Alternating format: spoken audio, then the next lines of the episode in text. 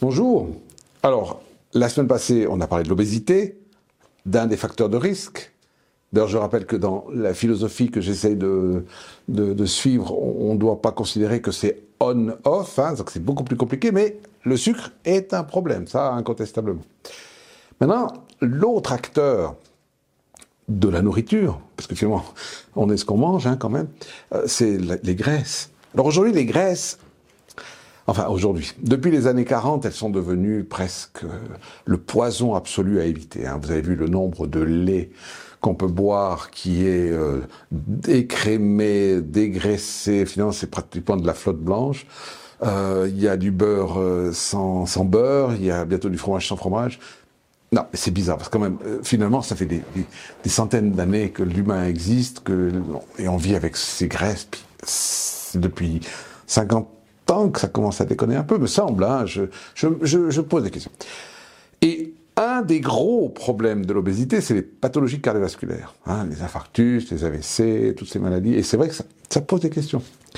Et comment je fais pour me protéger de ces maladies? Alors, quels sont les risques des maladies cardiovasculaires? Ben, C'est l'obésité, c'est le diabète, c'est le stress, hein euh, c'est la cigarette, ah, évidemment.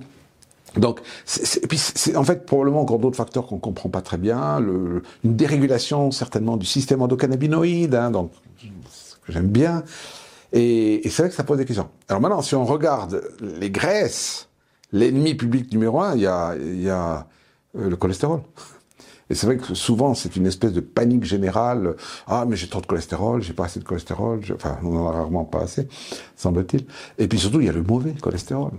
Alors moi, je vais vous dire, je suis un biologiste. Le biologiste, il a étudié un peu la vie. Puis dans la vie, on se dit, est-ce que la nature, serait capable de faire quelque chose de mauvais? J'arrive pas à croire. Puis ensuite, ce cholestérol et toutes ces graisses, quelles, ont, quelles sont leurs fonctionnalités? Ben, Elles sont une fonctionnalité complètement indispensable à la vie. On ne peut pas vivre sans graisse ni même sans cholestérol. Les, membranes de nos cellules, c'est des graisses. Elles font une espèce de petit sac protecteur qui regarde notre eau à l'intérieur, qui favorise des échanges. C'est d'une structure, d'une finesse, c'est de l'horlogerie suisse. Et, et, là, on est en train de dire, ah, mais il y en a un là, il n'est pas bon. Bon, peut-être. Alors après, quand on regarde, il y a des médicaments qui sont sur le marché. Là. Je vous ai dit, la dernière fois, c'est 40 milliards de chiffre d'affaires, un Suisse sur 10 qui prend ça, à, tel point que l'Office fédéral se dit, hmm, peut-être qu'on en donne trop. C'est pas moi. Et, bien, au fond, est-ce que ça sert à quelque chose de traiter le cholestérol, l'unique cible qu'on considère comme l'ennemi absolu? Alors, je sais pas. La seule chose que l'on sait, c'est qu'aujourd'hui, le cholestérol, il est indispensable dans des tas de mécanismes comme la synthèse des vitamines D, euh, des hormones euh, sexuelles, euh, de, tas d'éléments fondamentaux à la vie, plus de tas de choses que je pense qu'on ne sait pas encore. Donc c'est de bloquer. C'est ça, les statines, c'est statine, ça bloque la synthèse naturelle d'une molécule que la, que la nature nous a donnée. Alors, oui, on pourrait se dire peut-être c'est une bonne idée, mais franchement, je sais pas. Je sais pas.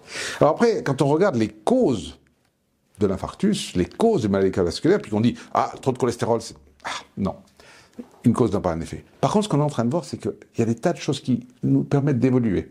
Mais la science, quand on s'arrête sur la science, et c'est vrai que souvent quand on parle de ces molécules-là, il y a une espèce de crispation que je comprends pas, qui fait que tout à coup c'est presque c'est presque religieux en fait les statines. Hein, c'est on a ceux qui y croient, puis ceux qui en doutent. Moi, je dirais que je suis entre les deux. Ça veut dire que je me dis, euh, mais finalement, on est parti sur cette idée-là. Est-ce la bonne idée? Parce qu'au fond, bah, il y a qu'à lire un peu la littérature. Et tout à coup, j'ai trouvé dans un article de la revue médicale suisse une étude qui dit, oui, finalement, il y a un petit souci avec les statines, au-delà de tous les effets secondaires terriblement désagréables qu'elles nous donnent, c'est que ça pourrait augmenter de 9% le risque de faire un diabète attendez, moi je lis, hein. Alors après, il dit, c'est pas grave. Mais attends, ça veut dire qu'au fond, un des problèmes fondamentaux de l'infarctus, des maladies cardiovasculaires, des conséquences de l'obésité, c'est le diabète à cause du sucre. Et si je prends un médicament pour me protéger de ces maladies cardiovasculaires, j'augmente le risque de faire un diabète, donc de perturber mon métabolisme. Ça pose des questions quand même. Il y a un truc qui va pas là. Puis après, il y a une autre chose, c'est que la science évolue. On observe qu'on comprend de mieux en mieux comment fonctionne ce corps. Et surtout cette relation fabuleuse qu'on a avec la nourriture. Eh ben, c'est, entre autres, le système endocannabinoïde.